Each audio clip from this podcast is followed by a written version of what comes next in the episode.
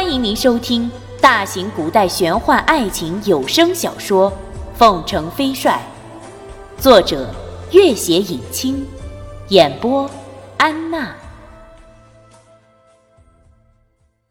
第一百零三集。由于老僧的那席话，赤巴和夏奥都觉得此次事件大有蹊跷。虽然伯克多本人已经供认不讳。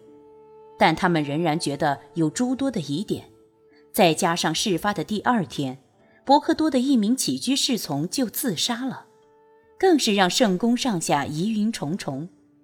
僧侣们虽然对事情懂得不多，但赤巴作为外事总管，毕竟精明得多。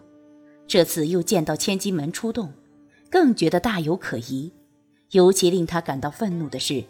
历代的驻地官员都不能擅自干涉圣宫的教中事务，而千机门的人居然不知用什么手段探知了圣宫的密道，这是圣宫的秘密之一，早已大大逾越了他们的权限。他将自己的怀疑和夏奥探讨了一下，夏奥最为崇拜伯克多，加之性烈如火，无论如何不能接受伯克多有私情这一事实。相反，总隐隐的觉得他是被朝廷派出的这群人陷害的。现在他们的教敌拉汉教中大肆活动，而在这样关键时刻，居然就有了伯克多的罪证。两人越想越觉得此事十分诡异，是以见了秦小楼，自然再不会有什么好脸色。秦小楼碰了一鼻子灰回来，却又无可奈何。朱瑜看着张瑶星。张大人，此次事件要绝对保密，若有泄密者，格杀勿论。张瑶星点了点头，饶是他在千机门多年，也不禁对朱瑜十分佩服。朱瑜自来到这里，一直是单独行事，他们也丝毫不知道他的行踪，直到朱瑜布置好一切，安排他们埋伏在四周，才一举拿获了那如山铁证。朱大人神机妙算。我们这么多人忙碌了这么久，也找不到丝毫线索。可是你一来就解决了此事，哈，下官自愧不如。大家彼此彼此，张大人又何必过谦？秦小楼盯着朱瑜：“你是怎么知道密室出口的？你为什么那么清楚伯克多的行踪？下官的工作手段，恕难告知秦大人。”佩服佩服，果然是虎父无犬子啊！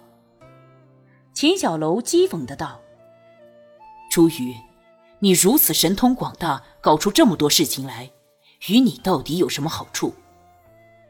朱瑜面色一沉：“秦大人，请注意你的措辞，你代表的是朝廷，而非圣公，你千万不要站错了立场。”秦小楼比不得张瑶星等人。自不怕他，怒瞪他一眼，朱瑜也对他怒目而视。好一会儿，朱瑜才冷冷道：“秦大人，你现在的首要任务是协助圣公尽快确立新的伯克多。现任伯克多并未死，哪里去找什么下任？要另立伯克多，又谈何容易？”秦小楼长叹了一声：“唉。”君玉和圣公的关系那么密切，可惜君玉不在。他要在的话，赤巴和夏奥的态度想必不会这般恶劣。我也可以和他商量一下。朱瑜的背影微微颤动了一下。这些日子以来，他早已痛下决心忘记这个人，斩断有关他的一切记忆，即使不得不提起他的时候，也只用他来代替。可是，一听到这个名字，还是不由自主的一阵心悸。漫天的风雪席卷了铺天盖地的寒意，呜呜的在驻地大臣府邸的上空一次次呼啸而过。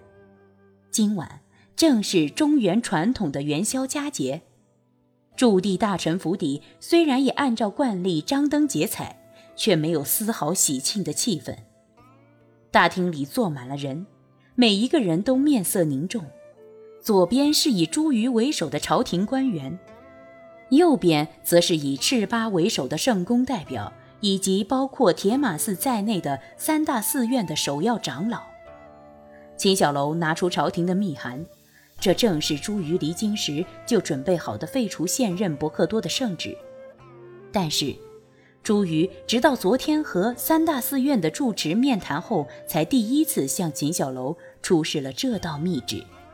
此时，秦小楼才完全明白，原来金上早已对伯克多大为不满，早已给他定下了罪行。他本来对于伯克多和那个叫做央金的女子的私情已经确信，可是现在见了密旨以及朱瑜的表现，反倒生出了极大的怀疑。赤巴等虽然早已有了心理准备，但是待秦小楼宣读了圣旨，依旧十分震撼。夏浩抗声道：“此事尚未调查清楚，秦大人何故？此事已经十分详尽。”不用再浪费时间。朱瑜打断了他的话：“请圣公准备就绪，午日后下官会亲自押解前任伯克多进京。至于新一任的伯克多人选，秦大人会协助圣公尽早做出决定的。”一众教徒纷纷向他怒目而视。赤巴沉声道：“圣公的事，圣公自有主张。”朱大人，请尽好自己本分，无需多言。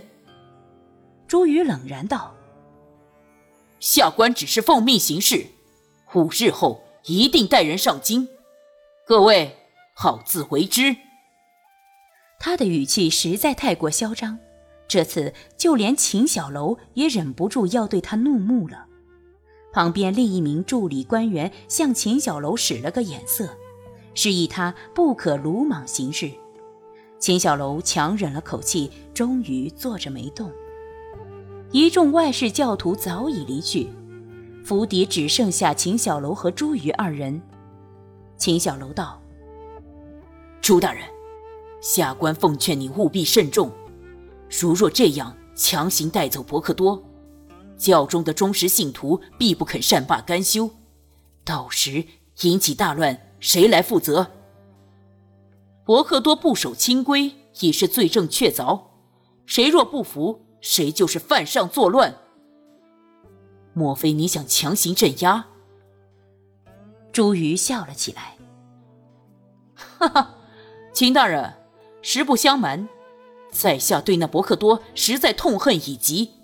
如果有谁胆敢半路生事，在下一定不会心慈手软。正好立刻动手将他就地正法。秦小楼讶然道：“他到底怎么惹到你了？你要这般处心积虑置他于死地？与秦大人无关的事，秦大人最好不要多问。”朱宇走到门口又停下。秦小楼，你最好不要将此事向君玉透露半个字。他现在早已被密奏了几项大罪。其中就有结党营私一项。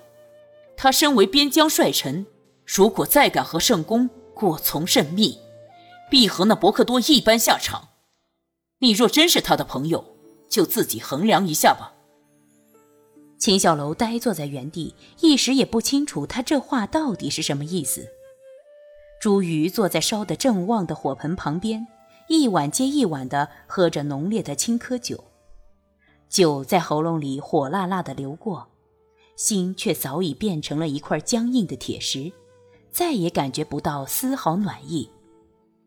朱大人，朱瑜抬起头，醉醺醺的斜了一眼一身风雪的张瑶清。何事？明日就要押解伯克多上路了，那个女子怎生处置？格杀勿论。张瑶星面上十分为难，看守央京的除了千金门的两名高手，还有圣宫的两名教徒，他们奉伯克多之命，无论如何不允许立即处决央金。朱宇冷笑道：“他早已不是什么伯克多，还想发号施令？可是那些教徒仍然完全听命于他，我们也不能擅自行动。”朱瑜厉声道：“你身为千机门的副统领，这点办法也没有。张瑶星不敢强辩，他身为千机门的副统领，两次出动都未能拿下伯克多的罪证。可是朱瑜一出马，立刻将事情办得妥妥帖帖。他唯恐回朝后受到办事不力的斥责，不得不对朱瑜绝对服从，又想在离开前尽力表现一番，回去好有所交代，只得道：“好的，下官自会想办法解决。朱大人，请放心。”